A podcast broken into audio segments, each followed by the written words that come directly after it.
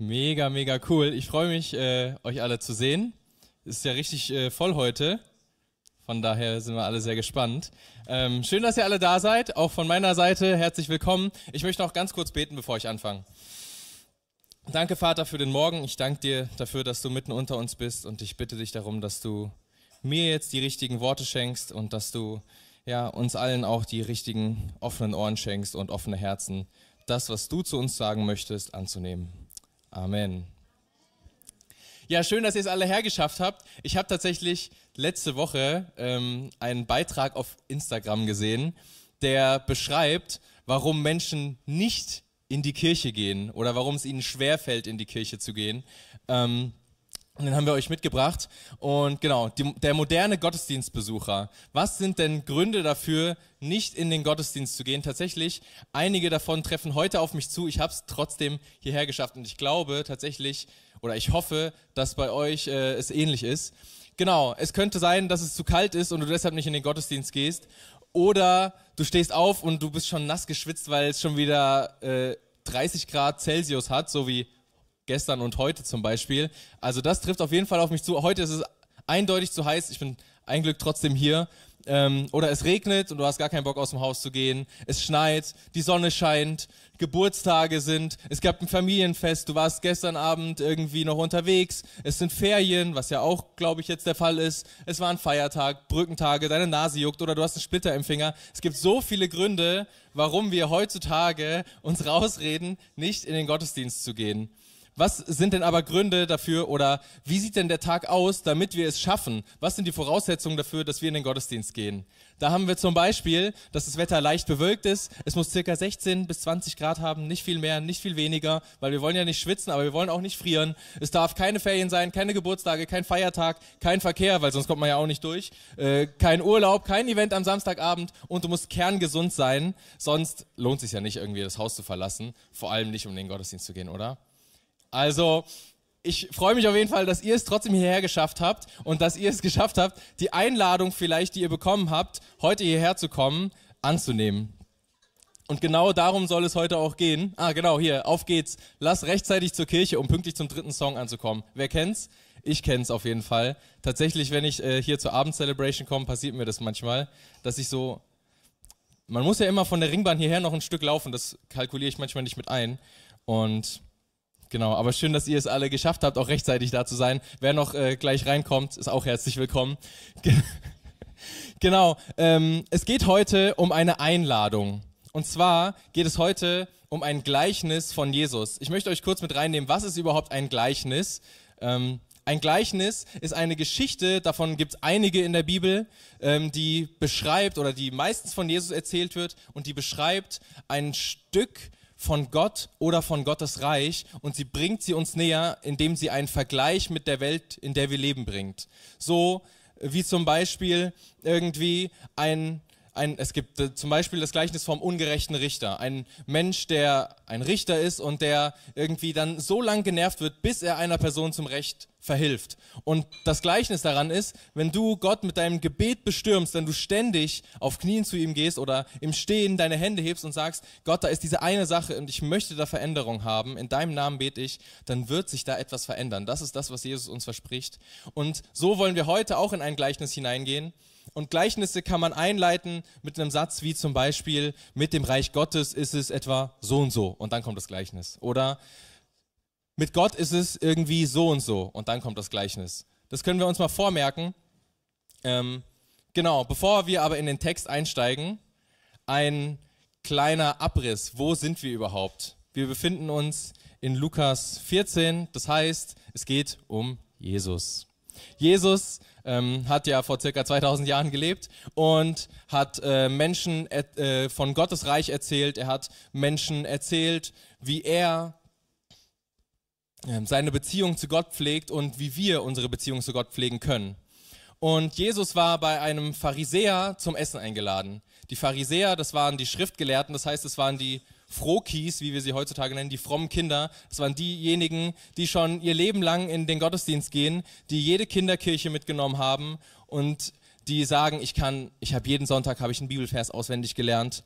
Oder die, die damals waren noch krasser, die haben quasi die ganze Bibel auswendig gelernt. Also die waren richtig heftig unterwegs. Und die Pharisäer, die Schriftgelehrten, das waren so, so richtig, das war so die Elite der Theologen.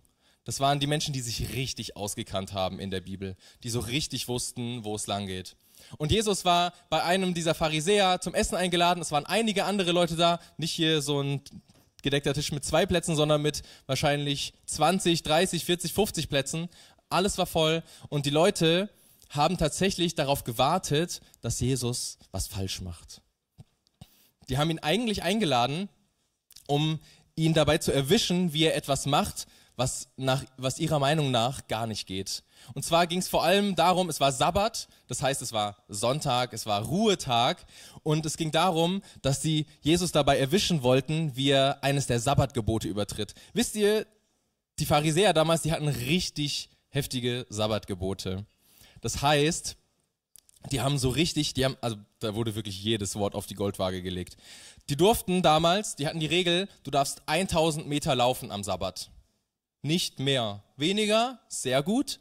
Mehr auf gar keinen Fall. Wenn du das übertrittst, dann hast schon mal, äh, war schon mal nicht so super. Dann äh, kannst du wahrscheinlich knicken mit irgendwie bei Gott gut ankommen und so. Und also ich meine, ihr müsst euch das mal vorstellen, 1000 Meter. Stell dir mal vor, du läufst so zum Gottesdienst und zählst so deine Schritte, weil du musst ja deine Schritte zählen, um deine Meter zu wissen. Eins, zwei, drei, vier, fünf, sechs, 700, 800. Und dann kommst du, oder du kommst beim Gottesdienst an und merkst, oh, warte mal, ich habe gerade 548, 549, 550. Ah, ich bin am Gottesdienst, ich kann mich hinsetzen und jetzt genieße ich den Gottesdienst. Und dann fällt dir aber so mittendrin auf, ich habe 550 Meter hierher gebraucht. Das heißt, ich brauche auch 550 Meter zurück. Das heißt, im Umkehrschluss, auf dem Heimweg kann, man nicht, kann ich 100 Meter vor meinem Haus sitzen bleiben und campieren bis morgen, damit ich keines der Sabbatgebote übertrete. So ungefähr waren die Pharisäer drauf. Du durftest keine 1000 Meter laufen, du durftest keine zwei Buchstaben schreiben, das war zu viel. Wahrscheinlich wäre es denen auch schon zu viel, dass ich hier mein Mikro mit der Hand halte, weil das geht ganz schön auf den Oberarm das ist vollkommen nicht in Ordnung. Und tatsächlich so absurd waren die Pharisäer drauf. Und Jesus ist da hingegangen und da war ein Mensch, der war krank und Jesus hat diesen Menschen geheilt. Und die Menschen haben schon so geguckt und waren so, heilen am Sabbat? Ich glaube, das ist Arbeit. Ich glaube, das ist nicht okay.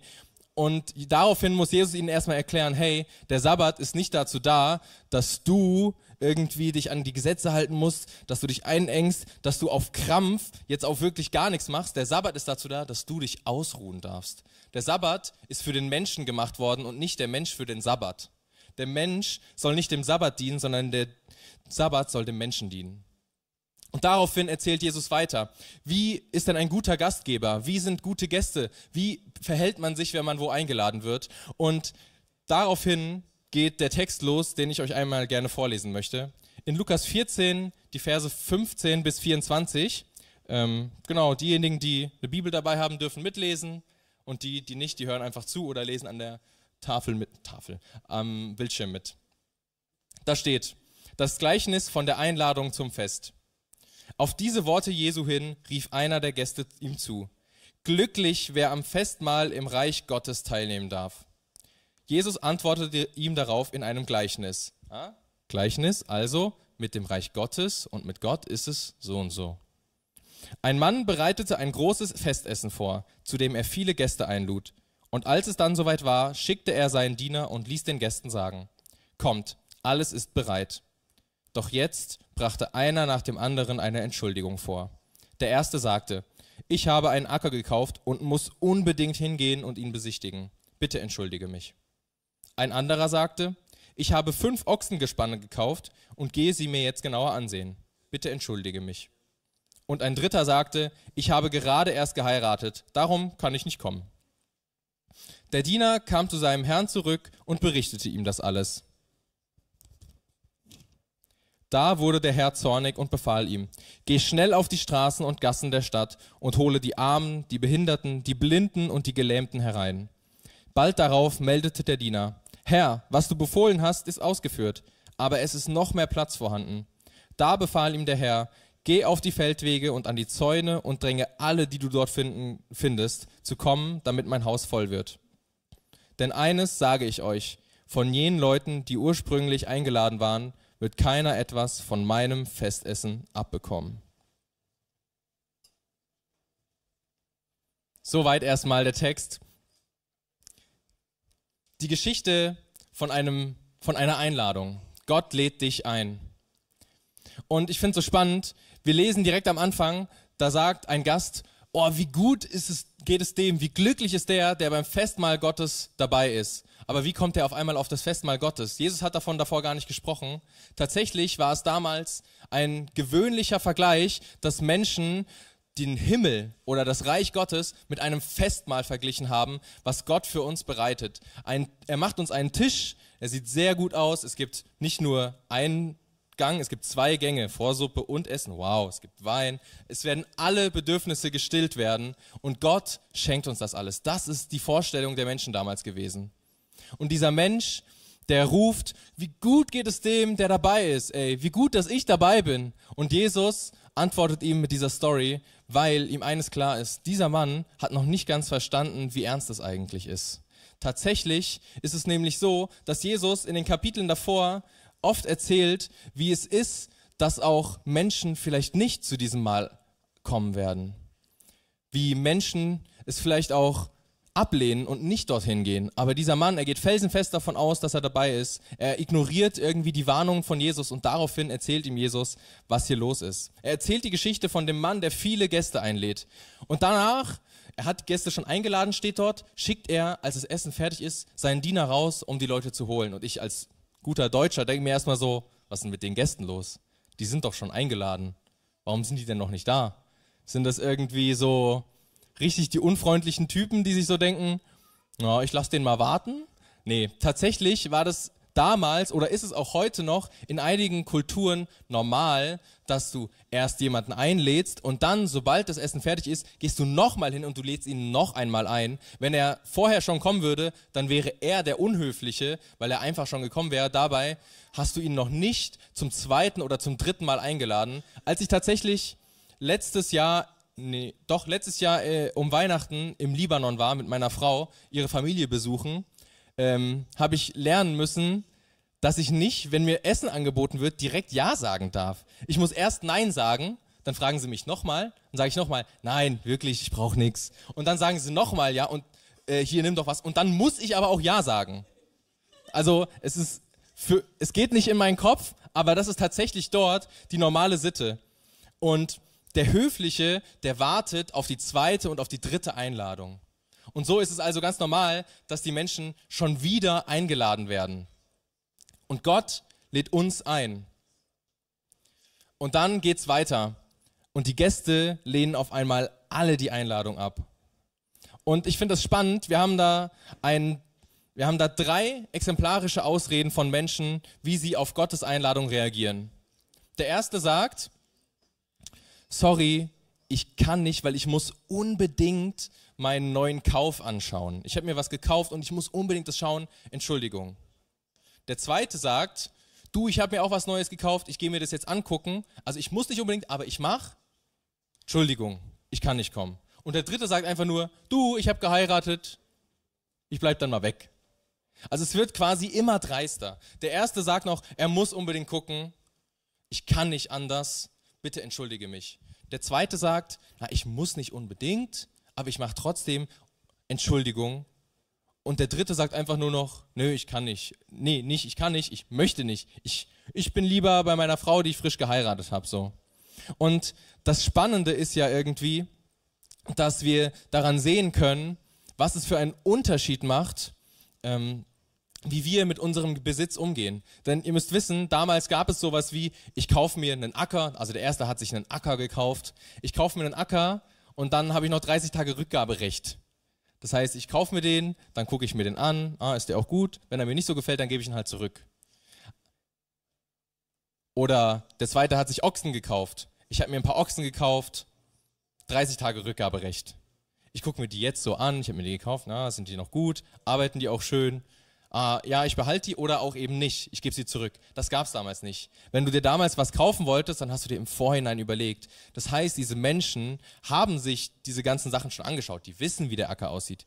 Die wissen, wie die Ochsen aussehen und die wissen auch, wie die Frau aussieht, die sie geheiratet haben. Und trotzdem sagen sie, die Einladung zum Fest, die ist schon nett, aber mir ist wichtiger, dass ich mir meine eigenen Sachen erstmal noch angucke. Wow, guck mal, was ich mir Neues gekauft habe. Hast du, hast du gesehen? Ich habe ein neues Paar Schuhe. Sind die nicht cool? Die muss ich mir jetzt ständig angucken. Die stelle ich mir so in so eine Glasvitrine und dann, äh, dann schaue ich mir die an und denke mir so, wow, was für schöne Schuhe. Was für schöne Schuhe. Und das Fiese ist ja, dass diese Dinge uns im Weg stehen, zum Fest zu gehen. Gott lädt dich ein, dich hinzusetzen und zu seinem Festessen zu kommen. Die Frage ist, möchtest du dich hinsetzen oder sagst du, ah, ich möchte mir lieber meinen Acker anschauen oder wie ist das heute? Heute kaufen wir vielleicht keinen Acker, aber wir haben andere Dinge, die uns irgendwie Freude machen. Vielleicht haben wir uns ein neues Auto gekauft. Oder wir sind dabei, ein Haus zu bauen. Wir haben uns ein neues Haus gekauft, eine Wohnung. Vielleicht sind es Beziehungen, die uns irgendwie doch besonders wichtig sind? Beziehungen zu unserem Partner, zu unseren Freunden, zu unserer Familie. Es sind auf jeden Fall alles Gegenstände, alles Dinge und alles Werte, alles gute Dinge, gute Dinge, mit denen uns Gott segnet, die Gott uns gibt, die wir aber zu einem Götzen machen. Wenn wir sagen, es ist mir wichtiger, mich um meine Dinge zu kümmern, wie meine Familie, meine Beziehung, meine Arbeit, meine Schule, meine Schulnoten, mein Auto, dann machen wir diese Dinge zu einem Götzen, wenn wir sagen, die sind mir wichtiger, als mich zu Gottes Tisch zu setzen. Und das ist das, was die drei Menschen gemeinsam haben, die, die ihre Ausreden anbringen, dass ihnen ihre Dinge hier wichtiger sind, dass ihnen ihre Götzen hier wichtiger sind. Und das, was Jesus uns sagt, ist, hey, pass mal auf, deine Götzen können dich deinen Platz an Gottes Tisch kosten wenn du dein, dein Ding irgendwie einen höheren Wert zusprichst als der Einladung Gottes, dann können sie dich deinen Platz am Tisch kosten. Und die Frage ist, was sind Götzen in deinem Leben? Was sind Götzen in meinem Leben? Sind es die Dinge, die ich mir kaufe? Ist es meine Beziehung? Ist es mein Job? Ist es die Anerkennung, die ich mir dort hole, wenn ich irgendwie mal eine gute Arbeit mache? Ist es das Wort meines Vorgesetzten, der mir irgendwie ein Lob ausspricht, weil ich meinen Job gut getan habe? Was sind die Götzen in unserem Leben? Und ich finde Jesus so cool, weil der vergleicht Gott immer so in so richtig schön provokanten Geschichten. Ich weiß nicht, ob es euch schon aufgefallen ist, aber in den nächsten Versen wird beschrieben, wie der Gastgeber so richtig zornig wird und dann sagt, äh, ja, okay, warte mal, jetzt bin ich wütend, dann, dann lad halt einfach alle anderen ein. So, ist mir doch egal, dann lade ich halt alle anderen ein. Und die Menschen, die hören das und denken sich so, hä, warte mal, so ist doch Gott nicht drauf. Gott würde doch niemals irgendwie so ein Nein bekommen und dann so aus einer Kurzschlussreaktion heraus sagen, okay, dann mache ich jetzt aber hier so und so. Dann lade ich halt die anderen ein, dann lade ich halt die Armen ein. Nein, das stimmt. Gott würde nicht aus einer Kurzschlussreaktion irgendwie die Armen und Kranken einladen. Nicht aus einer Kurzschlussreaktion. Und das ist ja das Coole. Jesus, Jesus provoziert die Menschen, in denen er sagt, hier, guck mal, sogar dieser Mensch, der aus irgendeiner Kurzschlussreaktion heraus irgendwelche armen Leute einlädt, der tut was Gutes. Aber Gott braucht nicht mal irgendeinen Wutanfall, um die anderen Menschen einzuladen. Bei Gott sind alle Menschen willkommen und er lädt die Armen, die Behinderten, die Kranken, die Obdachlosen, er lädt alle ein. Er lädt nicht nur die Elite der Leute ein, aber er lädt, er lädt auch die Elite der Leute ein. Er sagt nicht am Ende, im letzten Vers, in, Kap, äh, in Vers 24 sagt Jesus, denn eines sage ich euch, von jenen Leuten, die ursprünglich eingeladen waren, wird keiner etwas von meinem Festessen bekommen. Er sagt damit nicht, übrigens, ihr Pharisäer, mit denen ich hier am Tisch sitze, ihr seid alle nicht dabei. Ihr seid abgeschrieben. Ihr könnt's knicken. Das sagt er gar nicht. Er sagt, all die Menschen, die eine Ausrede haben, und sich lieber mit ihren Götzen irgendwie Zeit verbringen, als mich, sich mit mir an den Tisch zu setzen, die Leute, die sind nicht dabei. die Tür ist am Ende geschlossen, weil alle Plätze voll sind.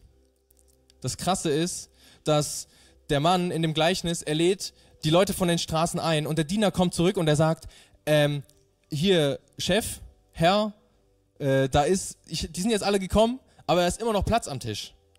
Und der, Herr, der, der Mann, der sagt nicht, ah, okay, ja, dann lassen wir noch ein paar Plätze frei, weil wer weiß, vielleicht kommt ja der Typ, der seinen Acker angucken wollte, vielleicht kommt der ja später noch vorbei. Das sagt er gar nicht. Der sagt, dann gehst du raus aus der Stadt und lädst noch mehr Leute ein, weil ich möchte, dass mein Haus voll wird. Und das, was Jesus damit sagt, ist, Gott ist es so wichtig, mit uns Menschen Zeit zu verbringen, dass er alles tut, damit sein Haus voll wird, damit so viele Menschen wie möglich mit ihm Zeit verbringen. Und was er damit nicht sagt, ist, ich habe 100 Plätze, 93 sind belegt, die nächsten sieben, die sich bekehren, sind dabei, alle anderen können es knicken. Das sagt er nicht. Er sagt, ich klopfe an deine Tür und ich wünsche mir Gemeinschaft mit dir, mach doch bitte auf, denn ich würde es lieben, mit dir Zeit zu verbringen. Er stellt also die Menschen, mit denen er am Tisch sitzt, vor die Herausforderung. Ihr seid alle eingeladen. Du bist eingeladen. Gott lädt dich ein. Möchtest du lieber Zeit verbringen mit deinen Götzen? Möchtest du deinen Götzen einen so hohen Wert zusprechen, dass es mehr wert ist als ich in deinem Leben? Oder sagst du, ich nehme diese Einladung an und ich setze mich an den Tisch das ist die Frage, die Jesus uns stellt. Und das ist die Frage, die Jesus vielleicht dir heute stellt. Ich weiß nicht, in was für einem Umfeld du groß geworden bist, ob du so wie ich in einer kleinen Kirche aufgewachsen bist. Du bist von Anfang an, ich, man sagt es ja so schön, ich wurde mit dem Kinderwagen in die Kirche geschoben. Ich wurde mit dem Kinderwagen in die Kirche geschoben. Ich war jeden Sonntag im Gottesdienst. Ich habe, na, ich habe nicht so viele Bibelverse auswendig gelernt, aber ich hätte viele Verse auswendig lernen können. Ich habe jede Story aus der Bibel schon gehört ungefähr. Aber die Frage ist nicht, habe ich das alles gehört, sondern wie reagiere ich auf diese Einladung? Weil selbst wenn ich den ganzen Tag in der Kirche hänge, kann ich doch an Jesus vorbeileben. Und die Frage ist jetzt, was nehmen wir daraus mit? Ich glaube, es gibt zwei Gruppen von Menschen, die Jesus hier anspricht. Er spricht einmal Menschen an, die nicht mit Gott gehen. Er spricht Menschen an, die noch nie gesagt haben, ja, ich möchte mein Leben mit Jesus leben und ich möchte ihm mein Leben geben und ich möchte gemeinsam mit ihm gehen. Und er sagt ihnen, hey, du bist eingeladen. Gott lädt dich ein. Die Frage ist, willst du weiter deine Wege gehen oder willst du den Weg gehen, der zu, meinem, zu meiner Haustür führt und dann im Endeffekt zu meinem Tisch und dich hinsetzt? Möchtest du Gemeinschaft mit mir verbringen oder möchtest du nicht? Und ich finde das so krass. Ich möchte noch einmal auf ein bestimmtes Wort eingehen, was ähm, hier ein paar Verse vorher steht. Da steht, gehe auf die Feldwege und an die Zäune und dränge alle, die du dort findest, zu kommen. Und das fühlt sich an wie so ein Druck. Boah, er drängt die Menschen zu kommen. Jetzt zwingt Gott die Menschen irgendwie in sein Haus zu kommen oder was? Tatsächlich nicht. Das Wort, was da im Griechischen steht, Anankason. Das bedeutet nicht, dass jemand gezwungen wird, sondern es drückt aus, wie dringlich es Gott ist und wie wichtig es ist, mit dir Zeit zu verbringen, weil er sagt, ich möchte dich darum bitten, und zwar ganz, ganz dringend, bitte, bitte, bitte, komm doch in mein Haus. Und die zweite Gruppe von Menschen, die Gott einlädt, das sind die, die vielleicht schon Ja gesagt haben. Das sind die Menschen, die gesagt haben, ja, ich lebe mein, mein Leben mit Jesus. Und die Frage ist, wenn Jesus heute vorbeikommen würde und sagen würde, jetzt ist der Tag, an dem es losgeht, möchtest du dich setzen? Die Frage ist, was würdest du sagen? Würdest du sagen, oh, ähm, ich bin verlobt, Jesus, können wir nicht noch ein Jahr warten, dann bin ich verheiratet? Ich würde schon gern noch heiraten, bevor du kommst.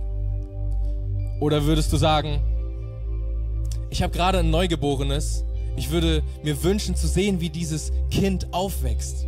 Kannst du nicht in ein paar Jahren nochmal kommen, Jesus? Kannst du nicht irgendwie noch ein bisschen warten? Ich würde gerne noch diese eine Stufe auf der Karriereleiter weiter hochgehen. Ich würde gerne einmal in meinem Leben Lambo fahren. Komm, Jesus, warte doch noch kurz. Oder gönn mir das doch noch kurz vorher. Ich möchte noch einmal meine Schule beenden. Ich möchte einen Abschluss machen. Und dann darfst du kommen, Jesus. Oder würdest du sagen, egal, was ich eigentlich vorhatte, ich möchte mich hinsetzen, weil Jesus hat mich eingeladen. Wisst ihr, der Unterschied zwischen der ersten Gruppe von Menschen, die eingeladen wurden und die gesagt haben, mir, äh, du, ich habe da so viel zu tun, und der zweiten Gruppe, die gesagt haben, ja, ich komme, ist nicht, dass die ersten so viel zu tun hatten und die anderen hatten halt einfach nichts zu tun. Das ist halt nicht wahr. Die zweite Gruppe von Menschen, die hatte sicherlich auch einen Job. Die hatten sicherlich auch eine Familie, Beziehungen, in denen sie leben. Die hatten auch Ziele. Aber die erste Gruppe hat gesagt, diese Dinge da drüben, die sind mir wichtiger. Die sind mir jetzt in diesem Moment wichtiger. Und die zweite Gruppe, die hat gesagt, Mist egal, was ich vorhatte, ich wurde gerade eingeladen von Gott höchstpersönlich. Wie könnte ich da Nein sagen? Ich gehe zu diesem Fest und ich setze mich hin. Und ich möchte dich herausfordern, dir jetzt in den nächsten Minuten, wo wir neues, äh, noch ein Lied singen, Gedanken zu machen. Was sind die Götzen, die in deinem Leben, in deinem Weg stehen, dich an diesen Tisch zu setzen? Vielleicht sind es mehrere, vielleicht ist es auch momentan eine konkrete Sache, die dich irgendwie handicapt. Mach dir Gedanken, was sind diese Dinge und bete dafür, dass du sie abgeben kannst.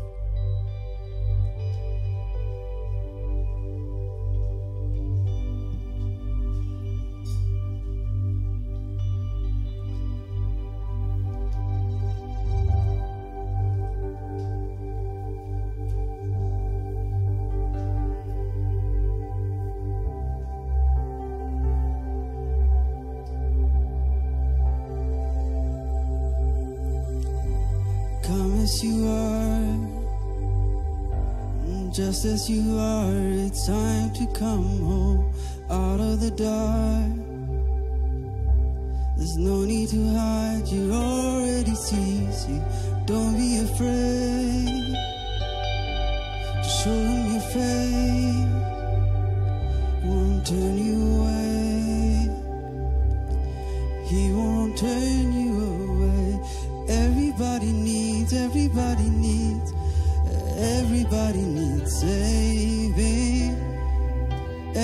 Everybody breaks, everybody bleeds. You don't have to be ashamed. Call on Jesus, say his name. Just receive him in your heart and you will be saved. God has raised him from the grave. Just believe it in your heart and you will be saved. Just understand. Don't overthink, don't complicate it. No strings attached. He loves you, he loves you. Everybody needs, everybody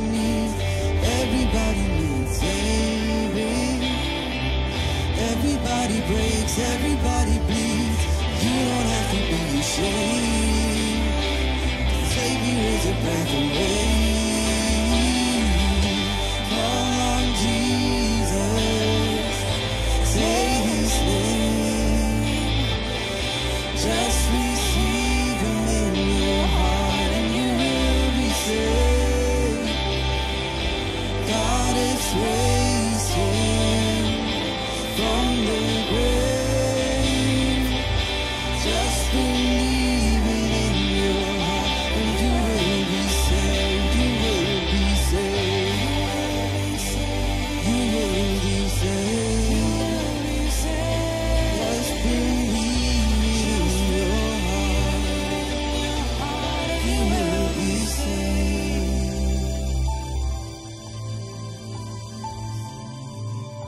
Wir sprechen bei uns hier im ICF immer, oder nicht immer, aber fast jeden Sonntag von unseren vier Symbolen.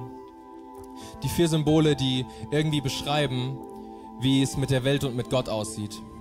Und zwar ist da das Herz, das beschreibt, wie unendlich Gott uns liebt und wie unendlich Gott uns gerne bei sich haben möchte. Und das ist auch das, was diese Story, die wir eben gehört haben, ausdrückt. Dass Jesus und dass Gott es lieben, mit uns Zeit zu verbringen. Aber oft gehen wir unsere eigenen Wege und dann ist da diese Weggabelung und sie führt vielleicht zu den Götzen, die wir in unserem Leben haben. Zu den Dingen, die wir, denen wir einen höheren Wert zusprechen als Gott selbst. Dabei hat Gott sie uns geschenkt als einen Segen. Und dann kommt da das Kreuz. Und ich finde es so, so cool. Diese Story, dieses Gleichnis, was wir gerade gelesen haben, das beschreibt es so gut. Gott lädt erst die erste Gruppe ein. Und er lädt sie nochmal ein. Und er lädt die zweite Gruppe ein. Und er lädt die dritte Gruppe ein. Jesus, Gott lädt uns so, so oft ein. Und das ist so krass, weil Gott macht sich für uns zum Narren. Gott, der sowas von über allem steht, sagt, ich bin mir nicht zu schade, um mich selber zu einem Menschen werden zu lassen, der sich in einer Krippe, in einem Stall zur Welt kommen lässt. Und er sagt, ich mache mich so niedrig wie nur möglich, einfach nur, um dich einzuladen. Einfach nur, um dir zu sagen, wie gerne ich bei dir sein möchte. Und das Ganze gipfelt darin, dass Jesus am Kreuz stirbt und dann, wie wir es eben gesungen haben, auferstanden ist. Gott hat Jesus auferweckt. Jesus hat uns unsere Sünden genommen. Wir müssen uns nur noch dazu entscheiden, Platz zu nehmen. Wir müssen nur noch die Einladung annehmen und Jesus, der rausgegangen ist auf die Straßen und dich eingeladen hat, einfach bei der Hand zu nehmen und er führt uns zu unserem Platz am Tisch und wir werden uns hinsetzen und wir dürfen eine Ewigkeit mit Gott verbringen. Und das ist der Anker. Der Anker steht für die Ewigkeit mit Gott. Und wie dankbar bin ich für diesen Anker. Ich bin so glücklich, dass Gott mich dazu berufen hat, mit ihm die Ewigkeit zu verbringen. Und dass Gott uns dazu berufen hat, mit ihm die Ewigkeit zu verbringen. Und wenn du das heute neu annehmen möchtest oder vielleicht noch nie angenommen hast und zum ersten Mal annehmen möchtest, dann kannst du das machen, wie wir das in dem Lied eben gesungen haben. Du musst sie nur in deinem Herzen empfangen. Du musst nur dein Herz auftun und sagen, Jesus, ich möchte von meinen falschen Wegen umkehren, von den Wegen, wo ich vielleicht meinen Götzen nachgelaufen bin und ich möchte zu dir kommen und mich an deinen Tisch setzen. Und dafür möchte ich beten. Danke dir, Jesus, für deine unglaublich herzliche Einladung. Ich danke dir dafür, dass du dir nicht zu schade bist, uns immer und immer und immer wieder daran zu erinnern und immer wieder neu einzuladen. Ich danke dir dafür, dass du das tust und dass du mich angenommen hast. Ich danke dir dafür, dass ich einen Platz an deinem Tisch habe und ich möchte das annehmen. Ich möchte mich heute neu oder zum ersten Mal dafür entscheiden, Platz zu nehmen an deinem Tisch. Und ich möchte meine Götzen beiseite legen und ich möchte sagen, die sind mir nichts wert im Gegensatz zu dir, Jesus. In deinem Namen, Jesus, bete ich. Danke. Wir lieben dich. Amen. So schön, dass du dich von zu Hause oder unterwegs dazugeschaltet hast, um eine unserer Predigten zu hören. Wir haben dafür gebetet, dass dein Glaube gestärkt wird, dass du neue Hoffnung bekommst und dass deine Liebe erneuert wird. Und wenn das passiert ist durch diese Predigt, dann abonnier doch den Kanal, teile ihn mit deinen Freunden und werde Teil dieser Kirche. Und wenn du sagst, darüber hinaus möchte ich diese Kirche gerne im Gebet und finanziell unterstützen, dann teilst du mit uns einen Traum. Und wir haben einen Traum, dass diese Botschaft von Gottes Liebe und von dem Glauben an ihn nicht nur hier in Berlin bleibt, sondern über die Grenzen der Stadt, über die Grenzen des Landes weit hinausgeht. Dann machst du das mit deinen Gebeten, mit deiner Spende möglich. Vielen, vielen Dank, dass du Teil dieser Kirche bist und lass uns gemeinsam kooperieren, um das Reich Gottes hier in Deutschland zu bauen.